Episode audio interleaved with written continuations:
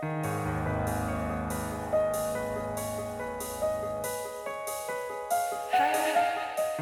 nombre es Mauricio Lechuga y te doy la bienvenida a Postmortem, un podcast donde te comparto las creepypastas y leyendas urbanas más famosas y perturbadoras que están en el fondo de Internet. Si estas historias realmente sucedieron o son retorcidos inventos de alguien, tú lo tendrás que decidir. Las historias pueden contener amplias descripciones de violencia y lenguaje explícito. Escucha bajo tu propio riesgo.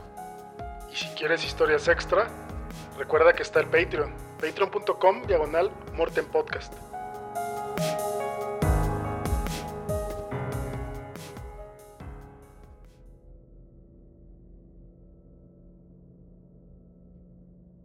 En caso de que no lo hayas notado, existe un estigma en contra de que los hombres accedan a servicios de salud mental. Se me había inculcado que solo me lo aguantara y que dejara de estar triste. Incluso a la edad de ocho años, mis padres no tenían tolerancia alguna para mi miseria. Los dos son de China y como padres chinos tradicionales, no creen en la terapia. Ellos solo querían que me hiciera más fuerte pero lo único que yo sentía era debilidad. No estoy seguro exactamente de cuándo convertía los sentimientos en amigos imaginarios, pero no recuerdo ningún momento sin ellos.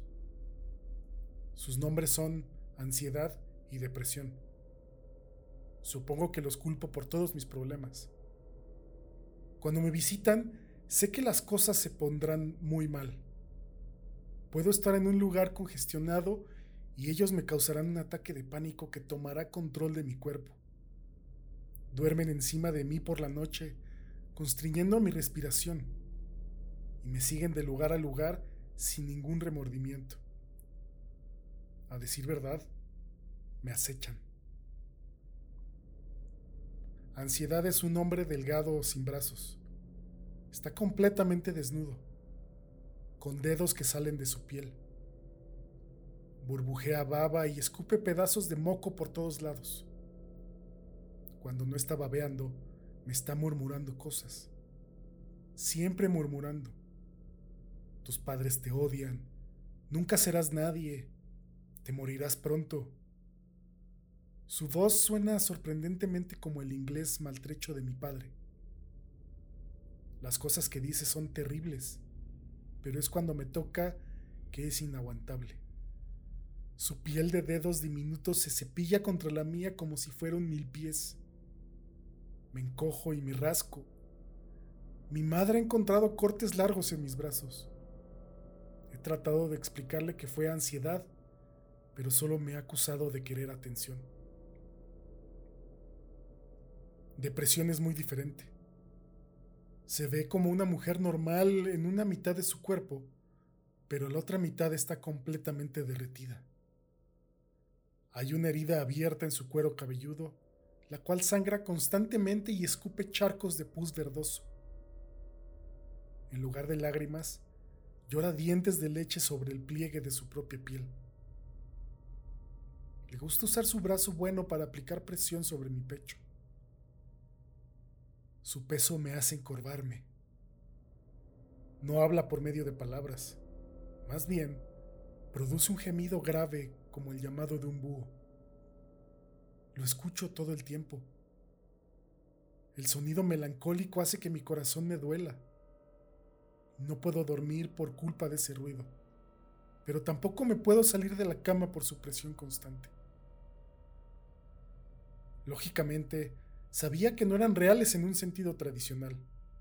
Eran producto de mi imaginación, pero su impacto era innegable. Trabajaban juntos para hacer mi vida lo más difícil posible. Me encontraba totalmente solo, excepto por ellos dos. Al menos hasta esta mañana. Me desperté con depresión durmiendo sobre mi pecho. Su herida de cabeza repugnante estaba escupiendo pus dentro de mi boca. Traté de hablar, de pedir ayuda, pero su bilis mantuvo mi voz en silencio. Ansiedad se escabulló desde el suelo. Cepilló su terrible piel de dedos a lo largo de mis brazos. Apenas podía respirar. Ansiedad sonrió con superioridad y escupió baba encima de mi cara. Llegaron tres golpes a la puerta. Depresión y ansiedad se pusieron rígidos, liberando sus agarres por un momento. La voz de mi hermana Kim provino desde el pasillo. Levántate. Mamá dice que te tengo que llevar a la escuela. Traté de hablar, pero la acidez de depresión aún estaba atascada en mi garganta. Kim suspiró ruidosamente y abrió la puerta con fuerza. Dije que te levantaras. Grité cuando la vi. Ella tembló por la sorpresa. ¿Qué pasa contigo? me cuestionó. Mi hermana se quedó parada en el marco de la puerta. Su rostro era una combinación de confusión y repulsión, pero en su hombro estaba una criatura. Era un esqueleto como el de un ave con sus garras enterradas en el cuello de ella. Su cabeza era un tazón pútrido de vómito. Había dos ojos flotando en el líquido rancio, girando en círculos. Kim me observó completamente inconsciente de la cosa que estaba encima de ella. Kim, ¿qué es eso? ¿Qué es qué? Le apunté a su hombro. Ella observó alrededor, pero no vio nada. Eres un maldito psicópata, ¿sabías eso? Ahora levántate para que te pueda llevar a la escuela. La cosa en su hombro hizo un sonido ruidoso de gorgoteo y luego comenzó a hablar. Su voz era una combinación de la voz de mi madre y un lamento agudo. Estaba señalando tu grasa, a tu cuerpo obeso y feo. Eres una cerda asquerosa. Nunca serás lo suficientemente delgada. Las facciones de Kim se inhibieron un poco. ¿Por qué está diciendo eso? me lamenté. Ella me observó como si fuera una cucaracha. Te has vuelto loco oficialmente. Se dio la vuelta y se fue, y la escuché entrar al baño. Me quedé acostado en mi cama por unos momentos. ¿Qué acababa de ver? Temblando, me puse de pie. Quizá Kim tenía razón. Me estaba volviendo loco. En realidad, no me sorprendería. Ansiedad se espabiló y me susurró. Siempre has estado loco. Depresión arrastró su forma derretida detrás de mí mientras me estaba vistiendo. Traté de pretender que no acababa de ver ese demonio rasguñando a mi hermana. Era temprano. Quizás fue un sueño. Fui al piso de abajo mientras ansiedad me empujaba con sus dedos diminutos. Vas tarde. Tu familia te odiará aún más. Mis padres estaban en la cocina. Detrás de ellos había copias idénticas de ellos mismos excepto que habían sido vendadas con camisas de fuerza hechas de alambres de púas. Las copias estaban gritando, forcejeando en contra de sus ataduras. Pero mis padres no las notaban. Mi padre estaba leyendo el periódico y mi madre estaba terminando su desayuno. Su copia se arrojó al refrigerador, tratando de hablar. Se vertió arena de su boca. Buenos días, me dijo mi madre alegremente. Se me cayó la quijada. ¿Cómo era que no podían ver? Ni oír a esas copias repulsivas. Kim pasó a mi lado para entrar a la cocina. El monstruo aún estaba posado encima de ella. Su cráneo de vómito era un poco más grande. Ella agarró las llaves del mostrador. Vámonos, psicópata. En el auto Traté de orillarme tan lejos de Kim como era posible. La cosa en su hombro no parecía estar interesada en mí. Solo seguía hablando con ella. Cerda gorda, nadie te ama. Maldita vaca fea y enferma. Kim conducía en silencio. Me di cuenta pronto de que no era mi familia solamente. Todos con los que nos cruzábamos tenían algo enfermizo encima o cerca de ellos.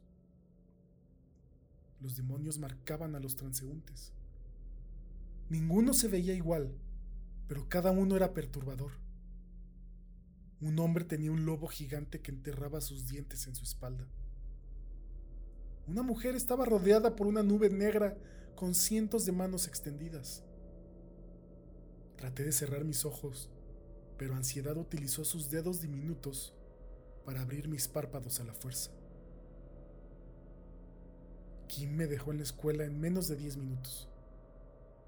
Vi a los chicos en mi salón de clases, chicos que había conocido por años, siendo acechados por criaturas repulsivas.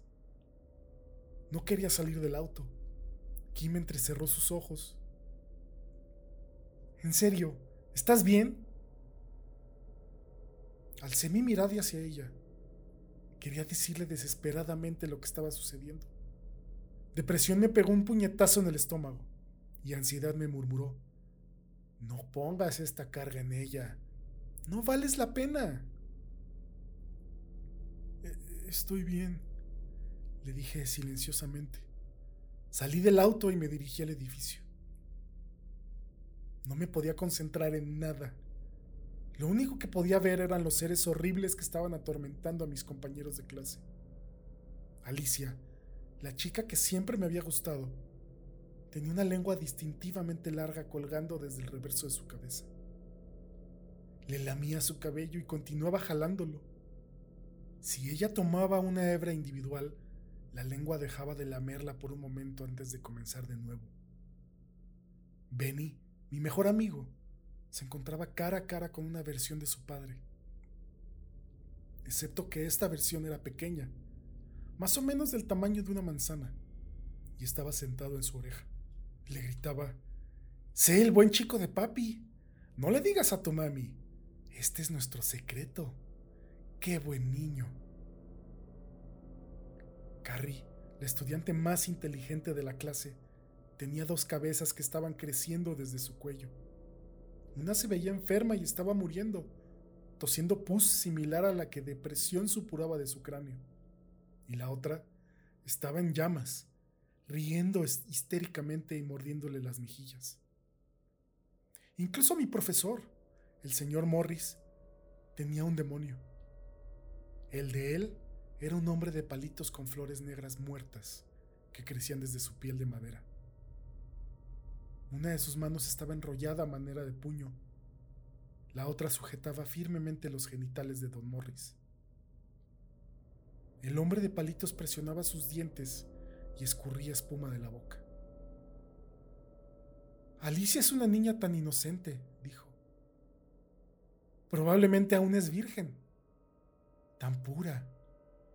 Podríamos desflorarla. Podríamos partirla por la mitad. El señor Morris continuó dando su clase sin notarlo. Una vez que el primer periodo había terminado, sabía que me tenía que ir de ahí, así que me escabullí y escapé por el campo detrás de la escuela. Ansiedad y depresión me siguieron muy de cerca. Ya me había acostumbrado a ellos. Eran mis monstruos. Pero ver a los seres horribles que acechaban a quienes me rodeaban fue demasiado. Me detuve en la pequeña área arbolada justo más allá del campo. Era un gran alivio no tener que ver a nadie. Ninguna persona significaba ningún monstruo. Fui capaz de dar tres respiros profundos antes de que escuchara una rama partirse detrás de mí. Me di la vuelta y vi a Gerald Anderson. Gerald estaba unos grados por encima de mí. Era conocido como el bully más grande de la escuela. Pero a mí nunca me había molestado realmente. Yo era demasiado callado como para atraer demasiada atención. Jalé mi aliento, preparándome para la criatura terrorífica que representaría su miedo. Pero Gerald estaba solo. No había ningún monstruo con él. Inclinó su cabeza en mi dirección, retirando un cigarro de su boca. Eres ese chico asiático de noveno grado, ¿verdad? Eh, sí. Ansiedad revoloteó a mi alrededor, murmurando repetidamente. Depresión se apoyó sobre mi espalda. ¿Y Gerald? dio un paso más cerca hacia mí. Te ves como si estuvieras teniendo un día difícil. No tenía idea de por qué me hablaba. Su voz era monótona, pero me sentía extrañamente consolado por ella. Era la primera vez en mucho tiempo que alguien reconocía mi dolor. Sí. Se me partió la voz. Ansiedad susurró. Suenas como un marica. Sabes, la vida se pone dura a veces, me dijo Gerald. Casi te hace preguntarte por qué lo hacemos. Sí, supongo. Es decir, ¿cuál es el punto de vivir si lo único que conseguimos es miseria? Bueno, es lo que tú consigues. En mi caso, no he tenido muchas emociones. Mi terapeuta lo llama trastorno de personalidad antisocial. ¿Puedes creer eso? Soy una persona social. Estoy aquí hablando contigo, ¿no es verdad? No estaba entendiendo nada de nuestra conversación, pero ansiedad movió mis labios por mí. Cierto. Ahora Gerald estaba más cerca, a punto de tocarme. Deberías suicidarte. Depresión lloró dientes de leche jubilosamente por todo mi pecho. ¿Qué? le contesté. De todas formas, vivir no tiene sentido. El suicidio es la mejor solución. Les he estado diciendo esto a las personas durante años.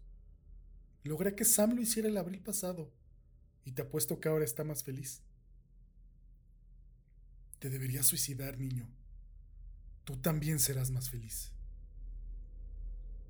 Depresión envolvió su piel derretida alrededor de mi cuerpo y me acarició con sus pus.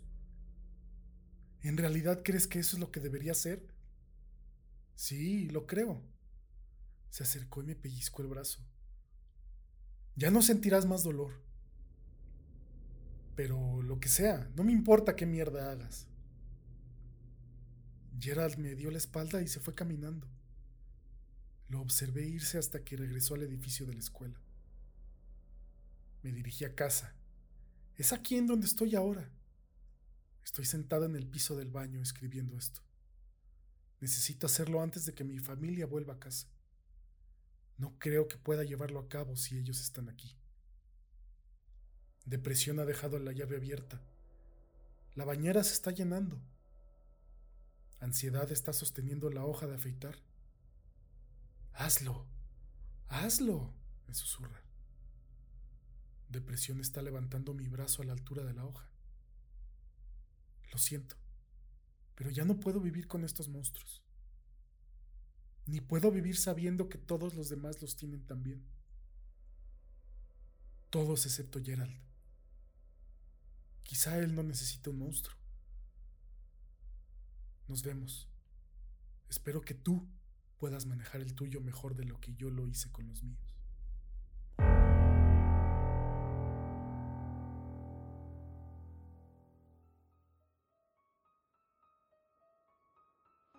Envíame tus comentarios en arroba postmortem en Twitter o arroba mlechuga, cualquiera de las dos. Me encantaría leer qué piensas sobre la historia y si te gustó o no. También te recuerdo que en Patreon podrías eh, encontrar más historias exclusivas para la gente que me apoya a través de la plataforma. Muchas gracias a todos y nos escuchamos pronto.